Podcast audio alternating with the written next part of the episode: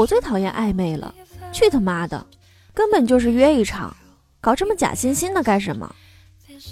荔枝坐在我对面，咬着吸管，恶狠狠地说：“你还穿着人家许巍的衣服呢，你在这儿嘚瑟什么劲呀？”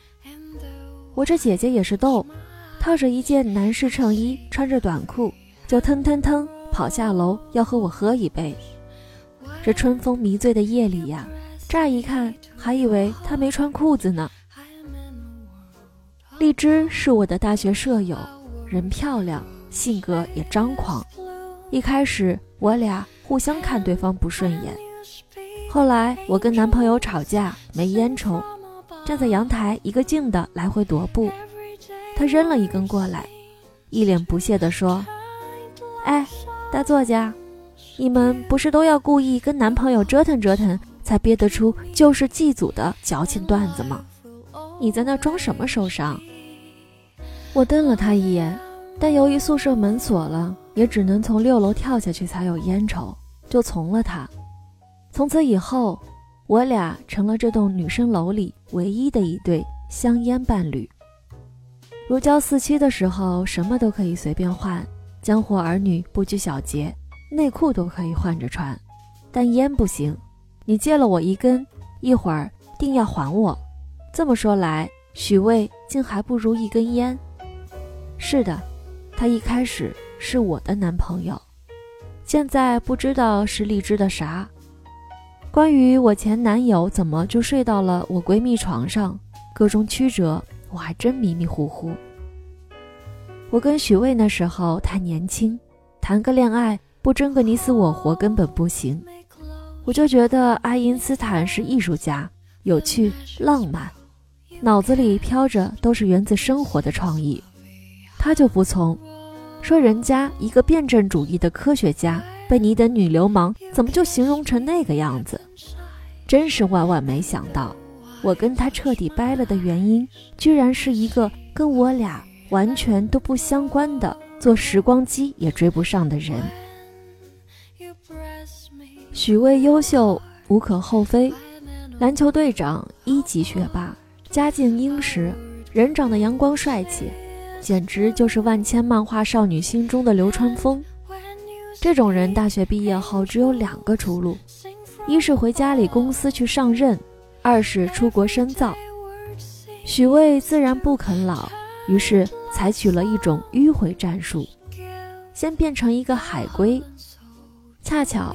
荔枝毕业也去了同一个几万公里之外，不同国家的事情我不得而知，只是听荔枝说，留学生圈子很乱，大家兴起而聚，兴落而散，谁都心知肚明，谁都不欠谁的。大概就是这个时候，两个同样肤色的人深闺寂寞，荔枝柔情似水，许巍气度翩翩，一拍即合。狗男女，我一直对他俩出此评价。荔枝时常跟我抱怨说憋屈，他根本没有正式跟许巍交往。有时候荔枝找我喝酒，句句不离许巍。我打趣的问他：“你是不是真爱上他了？”荔枝说：“没有，不是，狗才爱他。”笑话，谁喝多了说真话时候最像狗吠？我还能不知道了？知道这事儿是一个同学办的聚会上，在北京的校友纷纷现身，有人成了老板，有人成了老爸。我和荔枝在角落窃窃私语，哪位男士的胸比我俩加起来还大？笑得嘻嘻哈哈。他说去洗手间，我去外面抽根烟，火点着就看到许巍的车慢慢开进来。许巍一下车，环抱了他一下，他踮起脚。用额前的刘海蹭了蹭他的侧脸，那个娇嗔劲，我一看就知道，完了，我的闺蜜跟我的前男友苟合了，这我多尴尬。虽然时过多年，那也是我前男友呀。我一下子慌了神，心里惦念着我是拆穿呢还是不拆穿呢？结果两人一回头，呵呵，六目相交了，只剩尴尬。我局促地掐灭了烟，许巍走过来，同样也环抱了我，问我过得好不好。我说好，好的很。荔枝强装着镇定，我们仨各怀鬼胎，一起往前走。吃完了饭，许巍送我俩回家，我俩坐在后座，一言不发。许巍打开了音箱，想用这巨大的音浪盖住奇怪的气氛。我就纳了闷了，这受害者应该是我吧？怎么俩人跟耗子见了猫一样？我跟荔枝住一个小区，下车匆匆告别后，我俩站在楼前抽烟。我说：“行了，别装了，都过去那么多年了，我对他没有任何念想了。你俩好了？”荔枝摇摇头，说：“没，就是暧昧。暧昧是什么？毒药啊！往前走一步柳暗花明，往后就是万劫不复。”有人偏爱暧昧，觉得这是爱情最好的时候，有想象的空间，有拒绝的余地。我们不断在这甜腻又清凉的空气里徘徊，享受着四面八方涌来的气息，又可以任由自己跨出去透口气，不向前也不向后。就在这自由的狭窄里互相斗戏，你一出我一出，谁输了就背过身去。由赢者决定推你进地狱，还是带你上天堂。荔枝接着说：“留学那年太苦了，生活习惯和语言环境都跟不上。他帮了我很多忙，你知道吗？我痛经痛到哭，他半夜穿越三个街区帮我买止疼片，送到门口的时候礼貌的笑笑。”我论文过了，他召集整个区的中国留学生给我开趴，两千多美金的红酒就开了五瓶，五瓶啊，美金啊！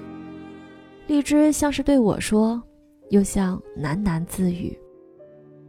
他那天晚上晃悠悠打开手机，放了一首歌，王菲的《暧昧》，右手挥舞着闪烁的手机屏幕跟我说。什么时候王菲再开演唱会呀？为了这歌也要去看，太让人心酸了。我说我听不懂粤语，不知道唱啥，他就扯着嗓子用标准流利的普通话唱。徘徊在似苦又甜之间，望不穿这暧昧的眼，爱或情，借来一碗，终须都还，无谓多贪。唱完，哈哈笑，问我：“这听懂了吧？土包子，一点都不洋气。”“呵，你洋气？你跟人搞暧昧就洋气？”转眼俩月过去了，天热的都光屁股了，却还是没有答案。举了举杯，佯装喝了一口，荔枝坐在我对面，翘起他的大白腿，满眼迷离的继续说：“你知道吗？”上个月我妈来了，徐巍去机场接，我妈一个劲儿夸他，感觉把他认成我男朋友了。他没说是，也没说不是，只是转身去给我妈买了一堆糕点、礼物、丝巾、手包。我妈那个夸呀，我到底是说他是还是不是呢？我说你觉得是就是，不是就不是。他说。不行啊！我单方面宣告天下是什么意思？人家没承认啊！我心底有些幸灾乐祸的笑了。许巍确实是个难拿下的种。上大学那会儿，他就跟我说：“好男儿志在四方，跟一个女生浪迹天涯那是梦幻，不是梦想；跟一堆女人并肩厮杀才是天籁交响。”我说他以为自己是天之骄子，女人最爱。他否认，说自己只是想当人生的主角，而主角一般都会先徘徊几度，这样才能衬得多情更痴心。我无言以对。我不是没有警告过荔枝，可时间过了这么久，我怎么知道人会不会变呢？再说现在身份变了，我是旁观者了。只能默默地递给他第一根烟。除此之外，我觉得自己没有什么插嘴和妄下断论的必要。万一我拆了人的美好姻缘呢？日子不咸不淡的过着。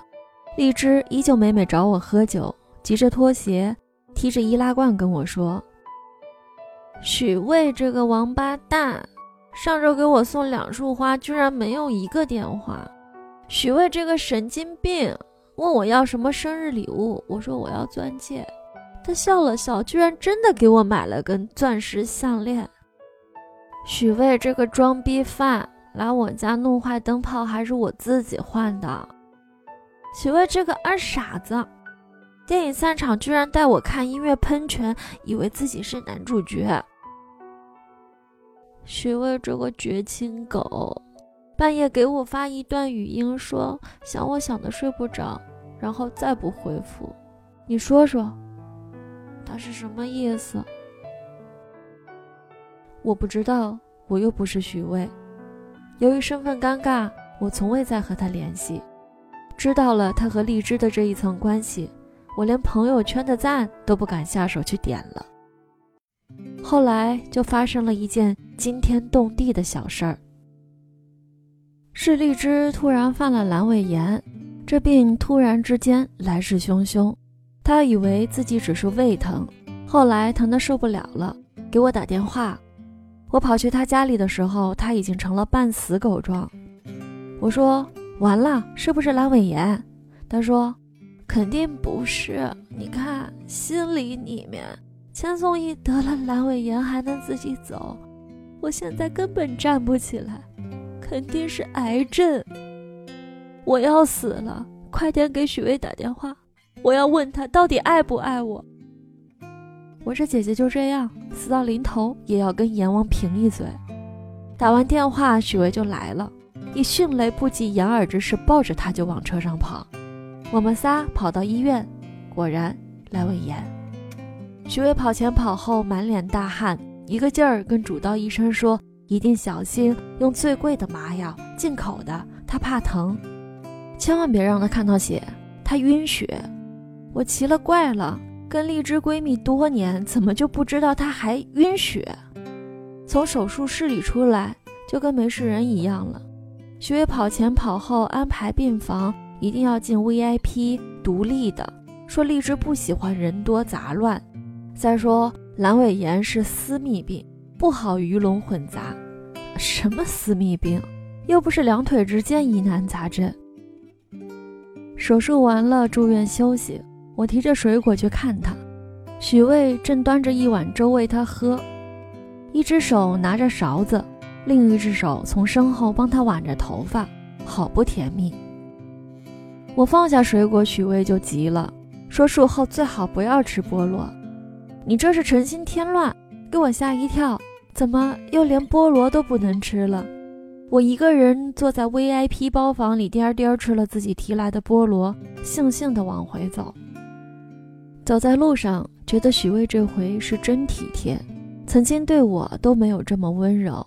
简直对荔枝呵护备至，把我都感动了。我说算了，不行了，荔枝你从了吧。我祝你们夫唱妇随，百年好合。荔枝甜甜美美，以为出院就可以脱单了，没想到出院后，许巍一如既往，三天两头找不到人，但是出现时总伴着玫瑰和惊喜。荔枝糊涂了，说。难不成许巍结婚了吧？不可能，你俩一起留学，难道你不知道他身边有没有别的女人？荔枝想了十分钟，严肃地跟我说：“我拿不准，莫非许巍是个 gay？” 荔枝按耐不住了，要和许巍摊牌，要么执子之手，要么屁滚尿流。他站在许巍公司楼下等他，夜幕降临，他缓缓从楼里出来。身边跟着另一个姑娘。荔枝做好头发，喷好香水，穿一条闪瞎男人眼的露背裙，带着许巍送的钻石项链，站在停车场他的车旁边，重复陷入了尴尬。另一个姑娘一看这架势不对劲，上来拉着荔枝的手就说：“姐姐，你是许巍女朋友吧？你别生气，我跟他什么关系都没有，真的就是顺路搭个便车。”荔枝什么都没听见，独独把许巍女朋友这五个字记在了心里。都是千年的狐狸，谁给谁卖骚呀？他笑着回眸说：“是吧？那我们一起送你吧。”车绕着北京城转了大半个圈，姑娘下车，荔枝下车，依旧是刻意放大十个音调的车载音箱，但这次不同，荔枝坐在副驾驶，俨然女主人范儿。许巍也没有拒绝，车停好就跟荔枝上了楼。我们都以为得逞了，荔枝给我发消息，还在乐得不行。结果第二天就请假一个人出去旅游了，说是散心。发生了什么，我那时候真不知道。回来后，荔枝像变了一个人，从此绝口不提许巍。他说：“故事 happy ending 了，不过暧昧一场，还好自己聪明，远离魔掌。”在很久的以后，他才说。那晚，许巍去洗澡，手机亮了。他并不知道锁屏密码，可那句话不用解锁也能看到。还好有我帮你掩护，你要怎么谢谢人家？荔枝闻到了一丝熟悉的气味，叫做暧昧。在家里氤氲的灯光下，在许巍洗澡的水声渐响时，他觉得见血封喉，大概就是这个意思吧。后来，荔枝原话这样说：“我想做唯一，却没想到是万分之一。我没有不服气，只是这场战役时间太久，我以为和你旗鼓相当，连暧昧都想和你一对一。最后的灯光却只闪烁在你脸上。”他顿了顿，回过头对我嚷嚷。你说他是不是个王八蛋？我这么做对不对？我说，对，对。未来从来只掌握在你自己手里，不需要任何人许诺给你。这世界上就有这么一种男人，他满眼看着你的时候都是怜惜，他跟你在一起时也真心真意，可乱花渐欲时，他还没从花丛中绕过弯来。他的新房是一座别墅，能同时住下无数个姑娘，可能还有几个保姆。他不知不觉把你捧上女王的位置，让你沾沾自喜，无法自持。后来一转身，你才发现，原来你身在女儿国，人人都是国王。他要跟你玩一个游戏，看能从你身上挖掘出什么秘密。时间长了。他浪子回头金不换，你浪女不知道回不回得了头。还好我这姐姐聪明，及时刹车，换了你，你行吗？后来听说许巍结婚，娶了一个门当户对的姑娘做老婆。我和荔枝啃着菠萝，谁都没有去参加婚礼。荔枝说许巍并没有道歉，因为他根本从未许诺。你看呀。未来是一片海，沉下去就有可能浮不出来。